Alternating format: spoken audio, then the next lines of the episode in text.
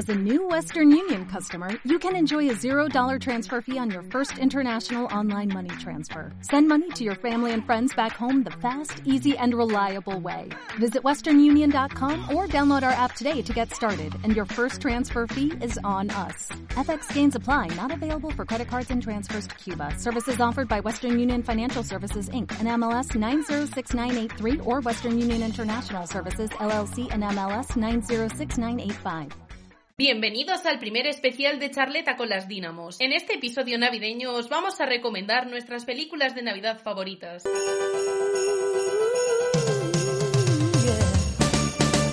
Hola chicos, hemos decidido en estas fechas tan especiales hacer un especial. Un especial que ya que estamos en Navidad, pues va a ser hablando de las películas navideñas que a nosotros más nos gustan. Con esto de las películas icónicas vamos a salvar muchos planes porque al final te ahorras mucho tiempo de buscar en los catálogos de las plataformas y hay muchas buenas películas. Vosotros sois de los que el 1 de diciembre ya empezáis a ver películas navideñas. Yo el 1 de diciembre me pongo la lista de Spotify con todos los villancicos y solo veo películas de Navidad. Ana es de esa gente que le da dinero a Mariah, Mariah Carey. Todos, todos los años. Yo he de decir que la canción esa la escucho a diario desde el 1 de diciembre, la de All I Want for Christmas is You. Pero aquí nos vamos a centrar más en Las películas. las películas navideñas. Y una de las grandes películas de las más famosas, ¿cuál es, Cristina? Love Actually. O sea, no sabéis el nivel que yo tengo con esta película porque es mi única tradición navideña, en plan, aparte de las obvias familiares, yo me veo todos los años desde que soy pequeña Love Actually. O sea, es que me sé la película de memoria y aún así sigo. Es que además tiene un cast Sí, eh, espectacular. buenísimo. O sea, está Alan Rickman, Emma Thompson, Colin Firth, que no es de mis mm, parejas favoritas la de Colin, pero bueno, está también Keira Knightley. Knightley, o sea, una maravilla. Hmm. Me encanta el momento de Kira Knightley con el otro chico, que es el que le va con los carteles de para mí eres perfecta, que yo era como llorando la primera vez que lo vi de quiero que me hagan eso. Es que esa escena es como la más mítica, yo creo, de la Mm. película. Porque yo no he visto la película, pero esa escena la he Sí. visto. De hecho, han hecho una camiseta ahora en H&M, creo, que es la escena de, de la película, que es como la camiseta navideña del año. Copiaron a Taylor Swift. Totalmente. Luego, mm, en verdad, esa pareja mm, no pasa nada con ellos porque la chica estaba casada y en Sí. ningún momento, o sea, le da un besito, Pero, pero, como, ya está. pero es como un beso de... Amigos, Sí, Pero de, de qué- vale, he, re- he captado tu mensaje de que de te te gusto, aprecio. pues lo siento. ¿De qué va la peli? A ver, la película son varias historias. eh, a ver, están en Londres y son varias historias que se desarrollan en Navidad. Una de ellas es que es el primer ministro que acaba de llegar al cargo y es- está soltero. Y tiene una ayudante, una secretaria, como lo queramos llamar, que como que se empieza a enamorar un poquito de ella. Eh, luego hay otro que es un escritor al que le acaban de poner los cuernos y se Colin marcha Firth. a una cabaña y le ponen a una, una, a una chica que es portuguesa pues hacerle la comida, Ayudarle. limpiar y tal. Porque se quiere centrar en escribir su libro. Y también pues Se enamora. se enamora. Que a mí me gusta mucho, aunque es verdad que no es de las mejores eh, parejas que salen, el momento en el que se va a Portugal, que se pasa todas las navidades aprendiendo Portugués. portugués. y le va todo el pueblo detrás, en plan, ¡Aurelia! Es que a mí no me gusta porque no tiene sentido esa pareja. Est- Están Sí. como dos semanas hablando, pero no se entienden porque no sabe Sí. uno portugués y el otro no sabe inglés, entonces no se entienden y en dos semanas se enamoran y se prometen. Pero se van es como, diciendo pero que si se no quieren. Sabes lo que le gusta o lo que no le gusta. Sí, es o que sea, además es muy gracioso porque van en el coche y, y van diciendo lo mismo, Sí, pero en ambos y ella va idiomas. como, si supieses cuánto, cuánto te amo y él, es que tus ojos es lo más bonito que he visto en la vida, estoy súper triste de que ya no nos volvamos a ver. Y al final se despiden como, bueno, pues hasta luego. Mm, Yo creo que mi pareja favorita, la que más me gusta, es la del niño. Sí. Porque me parece muy tierna. Porque además hay como una, un doble mensaje de amor ahí, porque está el niño que tiene el crash con la chica esta que luego canta la All I Want for Christmas. Sí. Luego tiene la relación también con su padrastro, que se acaba de morir la madre. Y al final de la película, que al final se le llama papá y todo, y a mí eso casi me parece más bonito. Mm. Bueno, pero luego también va el niño a buscar al del avión, que digo, bueno. Sí, cuando se Precioso. pasa corriendo el control. Que por cierto, en esta película, que no lo valoramos, pero en su momento fue muy sonado porque fue como una primera incursión de las personas LGTBI porque el padre o padrastro le dice al niño, ¿te gusta algún niño o niña del colegio? Y es como una frase que no tampoco es tan importante Mm. en plan en nuestro momento, pero en ese momento sí llevó muchísimo, montón de asociaciones le dieron la importancia de que habían como normalizado el que te pudiese gustar un niño o una niña. Ya, es verdad que sí que hace Hmm. ese comentario. Hmm. Y luego una película mm, del estilo A Love Actually es también eh, Noche de, de fin de año. Me encanta. Porque son también varias historias de, de parejas y Sí. de parejas y incluso un poco más a nivel personal, pero que en vez de Navidad se encuentran en eh, Nochevieja. Hmm. Y pasa lo mismo que con la de Love Actual, que luego en las historias sí que se conectan todas. Y que aquí sale eh, Noche de fin de año Jessica, Par eh, Sarah Jessica Sarah Parker. Jessica Parker, que es un plot twist porque tú te esperas que es otra persona, Mm. porque te está contando durante toda la película un chico la historia de que hace un año en Navidad conoció a una mujer y se enamoró, pero lo tenían difícil para salir, era como una historia imposible y dijeron, mira, si realmente estamos hechos el uno para el otro, el año que viene en Nochevieja nos encontramos en esta calle, en este sitio. Y estás toda la película pensando que va a ser una persona y te encuentras a Sarah Jessica Parker y es como, Sí, es he como- visto otra película. Sí, porque te quedas como, no puede ser, no puede ser. O sea, es que yo me esperaba que fuese cualquier persona menos ella, que de hecho casi se lo pierde por la hija, que se fugó ahí a ver la caída de la bola. Yo cuando la vi pensé que la que se iba a reunir con el chico era en Hathaway. La del hospital. Sí, era. que era que está su padre en el hospital. Bueno, es que qué pena. Esa es la que más Sí. pena da de todas, porque todos están muy felices hablando del amor y un señor moribundo que es que, es que se muere Sí. llorando. Y me gusta mucho también de esa película eh, Zac Efron, que hace de... con- es como... Bueno, que también sale Zac Sí, sí, que es sí, como el es chico que- de los recados, de que le lleva unos paquetes a una y eso está como súper triste porque no ha cumplido ninguno de sus propósitos del año y tenía como una lista infinita. Y entonces Zac Efron le dice que por un módico precio, pues que lo van a conseguir. Y tiene, yo que sé, visitar todo el mundo, pues se lleva a un museo que está todo de maquetas de todas las grandes ciudades del mundo. De, mogollón de planes y los hacen todos pero dentro de Manhattan. Y también sale Aston Catcher. Sí, que y también Lea. Mitchell. Es que estas películas al final Mm. que tienen 800 historias y 800 personajes, cogen a todos los famosos y ahí está toda la promo. De hecho, Aston Totalmente. Catcher se hizo doblete porque sale en, hist- en historias de Nochevieja y en historias de San Valentín. No podemos ahora hablar de otra persona que no sea Vanessa Hudgens, que es que es la máxima protagonista de la mayoría de las películas navideñas últimas de este año. Hmm, Netflix, de verdad que yo creo que la tiene fichada ya Navidad tras Navidad para que haga una película o dos.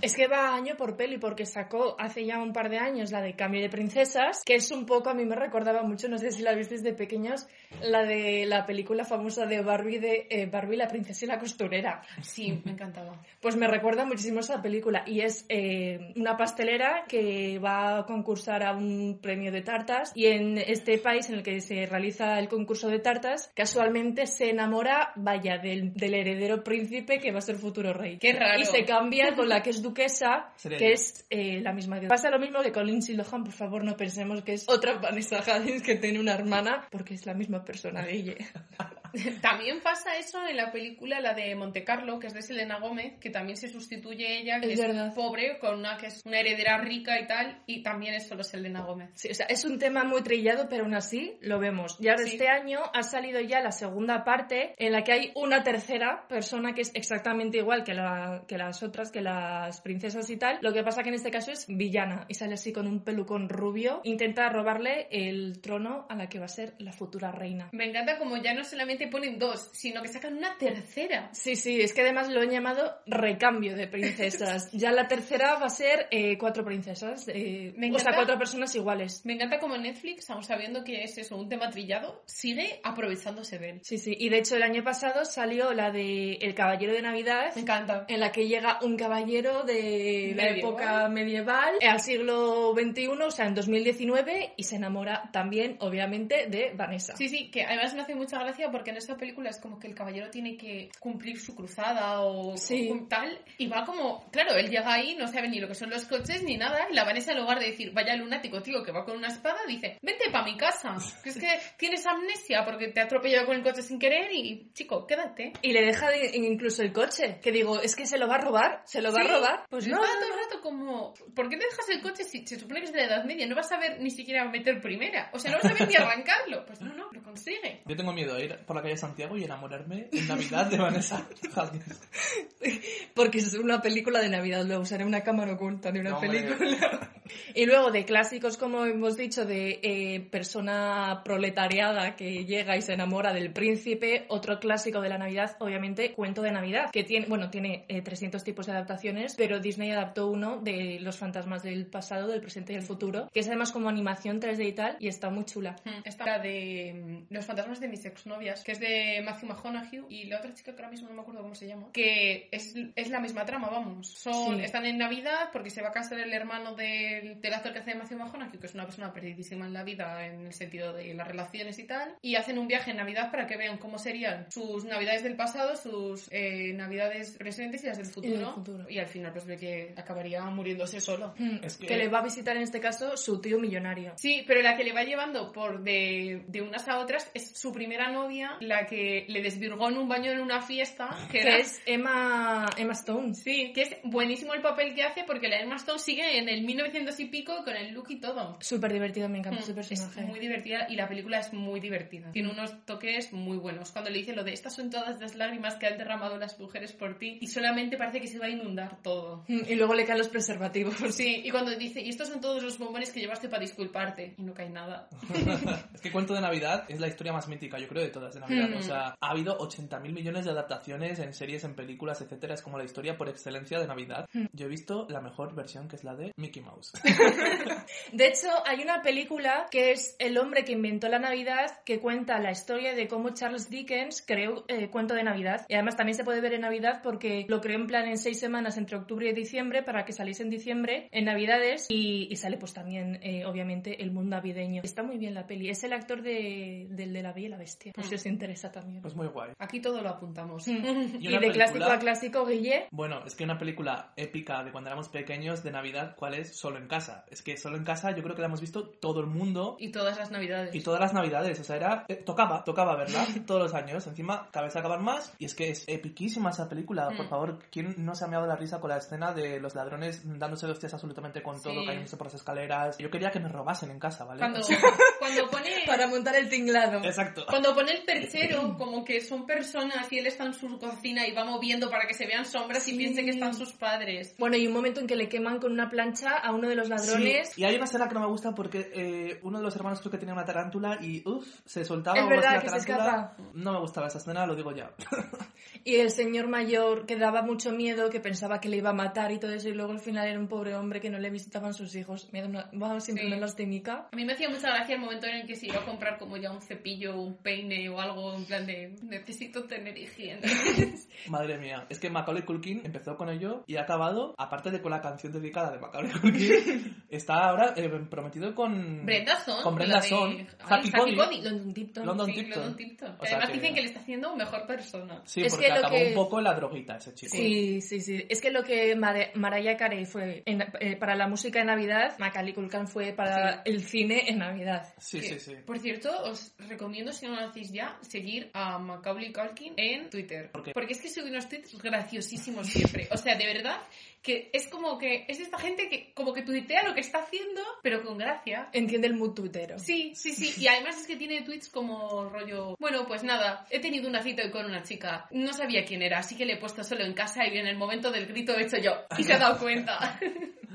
Leyendita, leyendita. Ahí creo que es segunda película, ¿no? Sí. Segunda y tercera. Pero la tercera sale él. Sí. O sale otro niño. Es que yo sé que hay como otra película, pero ya no sale el, el Macaulay. Es que yo tengo como, las he visto tantas veces todas, en mi cabeza hay como un batiburrillo que no sé a qué Claro. película corresponde cada escena, pero yo juraría que sí. La del coche teledirigido, etcétera, es la segunda, yo creo. Y la tercera, yo creo que también. No lo No sé. sé. Mm, si sabéis la respuesta a esta pregunta, Mandad Bizum. mandad con la respuesta. Ay, ¿Sabéis otra película que también relaciono muchísimo con la Navidad, aunque no es navideña per se? Es la de Mujercitas, porque la ponen todos los años en Navidad en la tele. Y también tiene así un poco de la Navidad cuando al principio de la película, porque el padre no está y tienen dificultades económicas y dicen que no se pueden comprar regalos y gastan todo el dinero en comprárselos a su madre y yo llorando. Es que hay películas que ponen todos los años en Sí, Navidad. o sea, pero- la de Titanic también todos los años la ponen. Mm, Y además es que Mujercitas te ponen la vieja, la nueva y la más nueva. O Buah, sea, es que yo la de Elizabeth Taylor me la habré visto porque la tenía mi abuela en VHS y Mm. ponía. esa- es- era, era la película que me ponía por excelencia. Me la Sí. habré visto eh, 300 veces. Eso sí, no me acuerdo de casi nada de la vieja. Yo la que más he visto es la esta que salió ahora, que sale la... La Emma Watson. La Emma y- Watson y la Saoirse Roman, todos estos. No, vi la, la que he visto muchas veces es la anterior, que es como del 98 por ahí. Es que también yo no sé si hay bien. tres o cuatro ya. Sí, o sí, sea, sí, hay muchas. Que paren, por favor. Es como cada X tiempo yo creo que hay como actores medianamente famosos y dicen vamos a hacer una versión de Mujercitas con ellos. Venga, Mujercitas otra vez.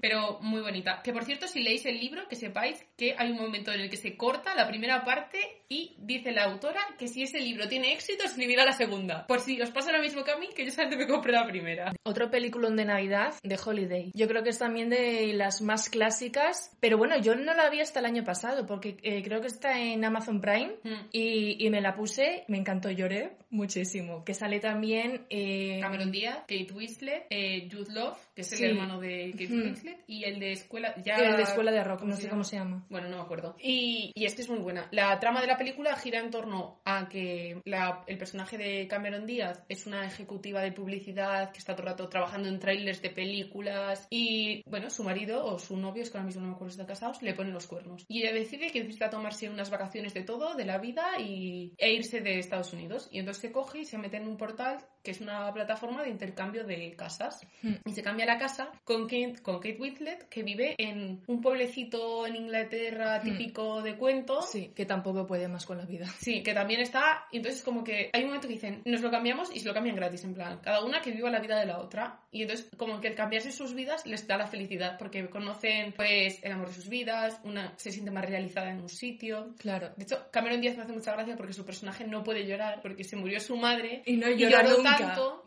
que, que, que se quedó sin lágrimas. Y no llora nunca y al final de la película va en el taxi y se le queda Llorando. una lágrima llorando. Y es como que dice, de la vuelta. Y el taxista, no se puede. Y se va llorando con la maleta. Sí. Además mola porque, claro, Cameron Díaz eh, se enamora del hermano de Kate Winslet. Mm. Entonces, la relación que han tenido de forma separada, porque no se han conocido hasta el momento, se terminan conociendo y sabes que van, a- o sea, en cierto modo van a estar emparentados. Entonces, es una relación que ya se fragua para siempre. Es muy bonita la película. Y tiene también momentos muy graciosos, sobre todo por parte de Cameron Díaz. Mm, Y bueno, y luego una película de las últimas que han salido este año que me ha encantado, que es la de Happiest Season, la de Kristen Stewart, Ah, sí. que sale, bueno, sale en Hulu, que nadie tiene esa plataforma, pero bueno, Hulu. ¿Qué se le va a hacer? O sea, un peliculón, es un drama bollero, eh, súper gracioso porque eh, resulta eh, que Kristen Stewart tiene una novia y le dice la, y es huérfana. Le dice la Muy importante el dato de que Sí, es sí, huérfana. le dice la novia es un "Ve- drama bollero.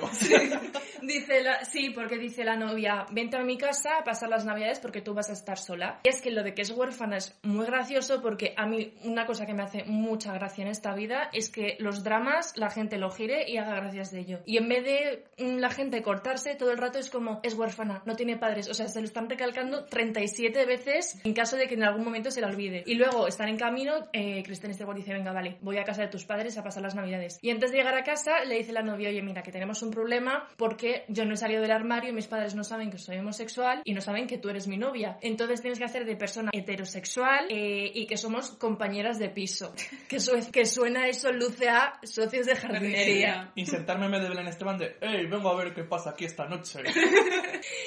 Y es que es, es todo muy gracioso, pero claro, al final también hay un poquito de drama y yo, pues también llorando, como siempre en las películas, llorando. Es que a mí me pasa que lloro más con las películas que con los acontecimientos de la vida real. Yo creo que mm, estoy pocho. Yo- No, pero porque te ponen el momento dramático con la música, eh, las expresiones, ese que dices, madre mía, es que no se van a volver a ver, si es que están hechas la una para la otra, van a romper. Pues eso lloras, pero Claro. eso en la vida real tampoco Pero- pasa de una forma Tan tan dramática. dramática. Es que en la vida real no te van con el casete detrás poniéndote la música romántica del momento, ni estás bañado en un momento en el que está nevando detrás tuyo, y entonces, claro, tú lo vives con menor intensidad. Total. Tiene Y sentido. para los que no os gusten las películas navideñas que sean muy todo que giren en torno a la Navidad, en Netflix han puesto una nueva que se llama Amor de Calendario. Que cuando lo veáis, si sois como yo, pensaréis que es navideña, pero no, o no del todo. Que la historia es, bueno, sale Emma Roberts y la, que sí, la recordaréis de Mega Petarda.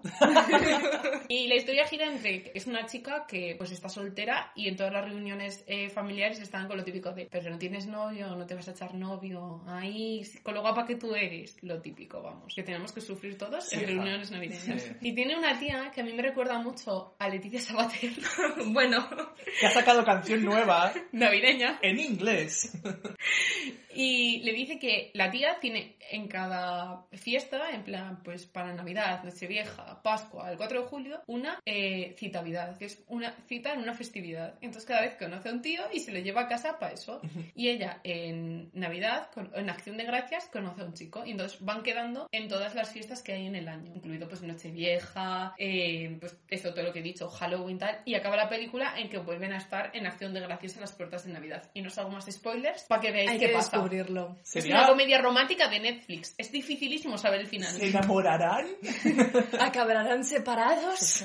Mira, otra de las películas muy famosas de Netflix que eh, lo petó, en plan, todo el mundo la empezó a ver y le, dio un mogollón de, eh, de visualizaciones, que hicieron segunda parte y tercera parte, que es Un Príncipe de Navidad. La segunda es Un Príncipe de Navidad, la boda real, y la tercera, Un Príncipe de Navidad, el bebé real. Es que El cuarto yo creo que va a ser el divorcio real ya. y además es muy curioso porque en las de Vanessa Hudgens que hemos dicho de cambio de princesas, en la primera ven la película de Un príncipe de Navidad y en la segunda, no voy a decir cuándo, pero hay un cameo de los reyes de Príncipe de Navidad. O sea que aparecen también, hacen un crossover. La trama es también la misma que la de Vanessa Hudgens. Una chica periodista eh, currante que mm, se cuela en el palacio porque tiene que sacar el bombazo de a ver si el príncipe va a abdicar o va a aceptar el trono y finge que es la tutora de la hermana del príncipe y el príncipe dice, uy, esta chiquita a mí me gusta, igual la doy unos besitos, igual me enamoro y al final pues se casan y tienen hijos. yo sinceramente creo que se han inspirado ligeramente en la monarquía española. Que no se nos olvide que Leti era, periodista. Pues Marcando total. tendencia. Y alguna también ha habido ahí inspirada en La Noche de Amor de Chelo y... La, la del drama bollero navideño. Exactamente.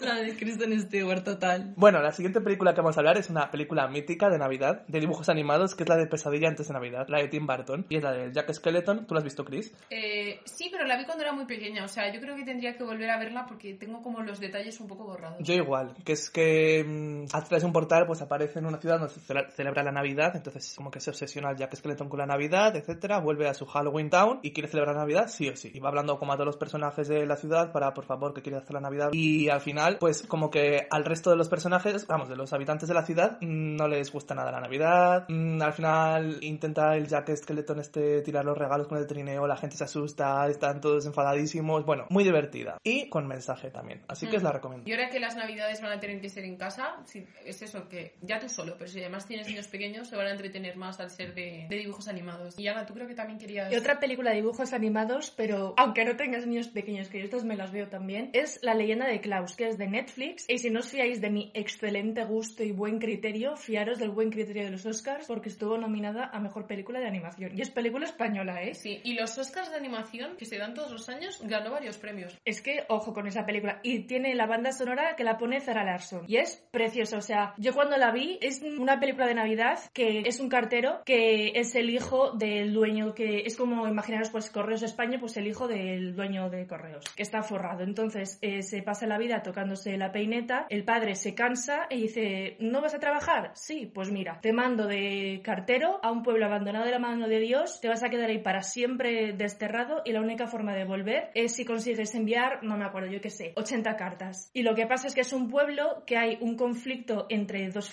las dos familias que viven en, en ese pueblo, entonces nadie se habla, nadie se cartea, nadie hace nada y encuentra un señor mayor, regordete, que crea juguetes, que vive ahí en la cabaña llena de nieve y entonces les hace creer a los niños que si mandan una carta a alguien, por la noche reciben un juguete y a, a través de esas cartas y de esas cartas selladas pues empieza a, a conseguir el reto de, de las cartas. Y es una película de verdad, o sea, preciosa. Tiene muchos valores, muchísimas enseñanzas y la Navidad es como lo último de la película. Pasan en la Navidad, pero vamos que es un recurso simplemente para situar la película porque pasa tantas cosas, de verdad. O sea, tenéis que verla. Vosotros chicos que no la habéis visto tenéis que verla. Está ya al borde del tanto. Es que es preciosa.